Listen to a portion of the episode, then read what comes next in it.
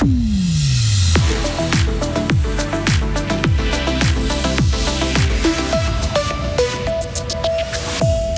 Ce n'est pas parce qu'on est sûr de jouer les quarts de finale en play-off qu'il faut se démobiliser. Gauthieron affronte Bienne ce soir et compte garder le rythme. Privé et public doivent se mobiliser ensemble pour la transition énergétique. Vert et PS déposent leur initiative pour le climat et de l'argent.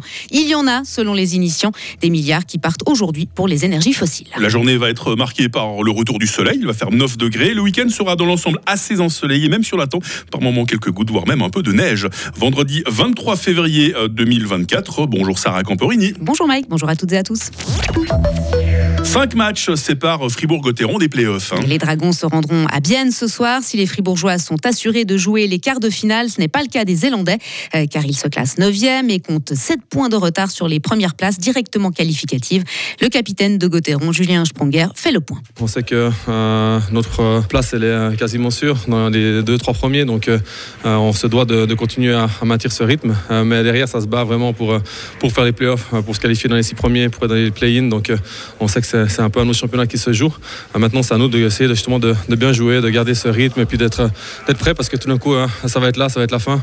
Et le début des playoffs, il faudra prêt ce jour-là. Ce match entre Bien et Gauthieron se disputera ce soir à 19h45. Vous pourrez le suivre en direct sur Radio Fribourg dès 19h30. Et n'oubliez pas, jour de match à 8h15.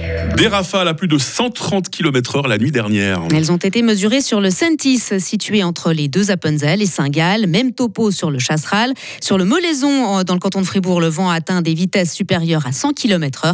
La situation s'est toutefois calmée en seconde partie de nuit. Rien de cassé par chez vous, ça va non, Bon, ça va bien. 130 000 signatures pour le Fonds climat. Elles ont été déposées hier à la chancellerie fédérale. Elles ont été déposées par les Verts et les socialistes qui demandent à la Confédération d'alimenter un fonds à hauteur de 0,5 à 1% du PIB, soit entre 4 et 8 milliards de francs chaque année pour financer les investissements de la transition énergétique et climatique. La Suisse a déjà adopté une loi sur le climat et mis à disposition plusieurs centaines de millions de francs. Alors pourquoi vouloir encore un fonds?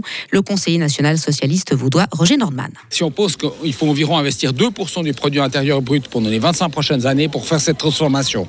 Alors ça paraît beaucoup 2%. En même temps, nos grands-parents, à l'époque où ils ont construit la Dixos, ils ont investi 4% du produit intérieur brut. Notre génération, elle va bien être capable d'investir 2%. Et le principe de cette initiative, c'est un fonds public qui met 1% et les privés qui mettent 1%. Et on fait un partenariat privé-public pour déclencher ces investissements. L'engagement des privés, il vient parce qu'il y a l'argent public et ils trouvent attractif. Si vous payez 50% d'un investissement de décarbonisation dans une industrie, ça devient très attractif pour cette industrie de faire cet investissement. C'est le même principe que pour l'assainissement des bâtiments. C'est ça la logique. Et puis certains domaines devront être entièrement payés par le fonds. Certaines installations de stockage d'énergie où là, il n'y a pas vraiment de marché, mais elles sont quand même indispensables pour la sécurité. Et comment la Confédération pourra-t-elle dégager plus de 4 milliards par an pour la transition énergétique et climatique, selon ce qu'exige l'initiative?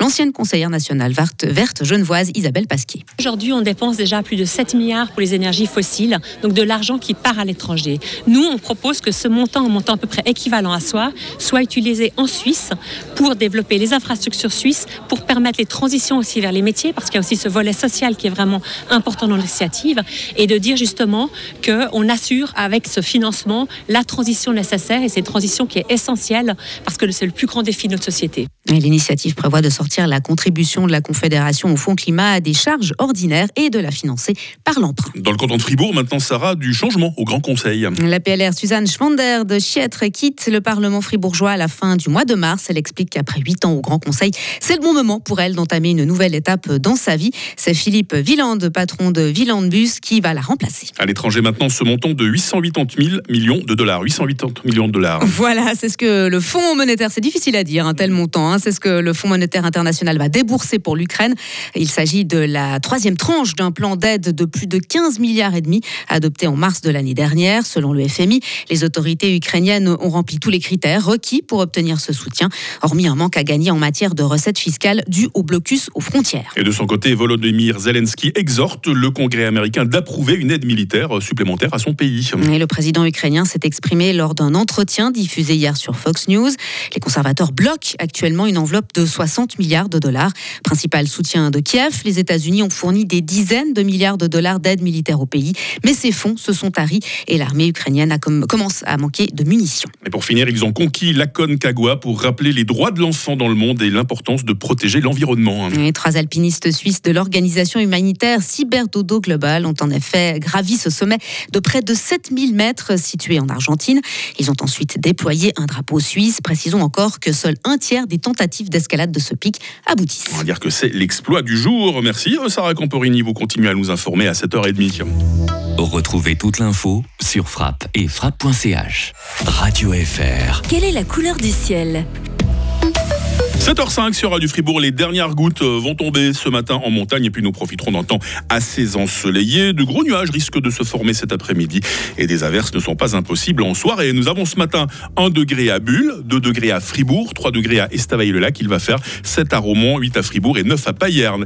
Demain samedi sera ensoleillé avec des passages nuageux parfois importants et peut-être aussi quelques averses hein, avec de la neige. Attention à 600 mètres le matin. Température minimale 2, maximale 9 degrés demain. Dimanche commencera sous le soleil et s'achèvera sous la pluie, maximum 8 degrés. Nous retrouverons ce temps changeant encore la semaine prochaine. C'est vendredi. Oui, on est le 23 février, 54e jour, la fête des Lazars aujourd'hui. Euh, il va faire jour dans pas longtemps, hein, 7h23, il fera jour jusqu'à 18h.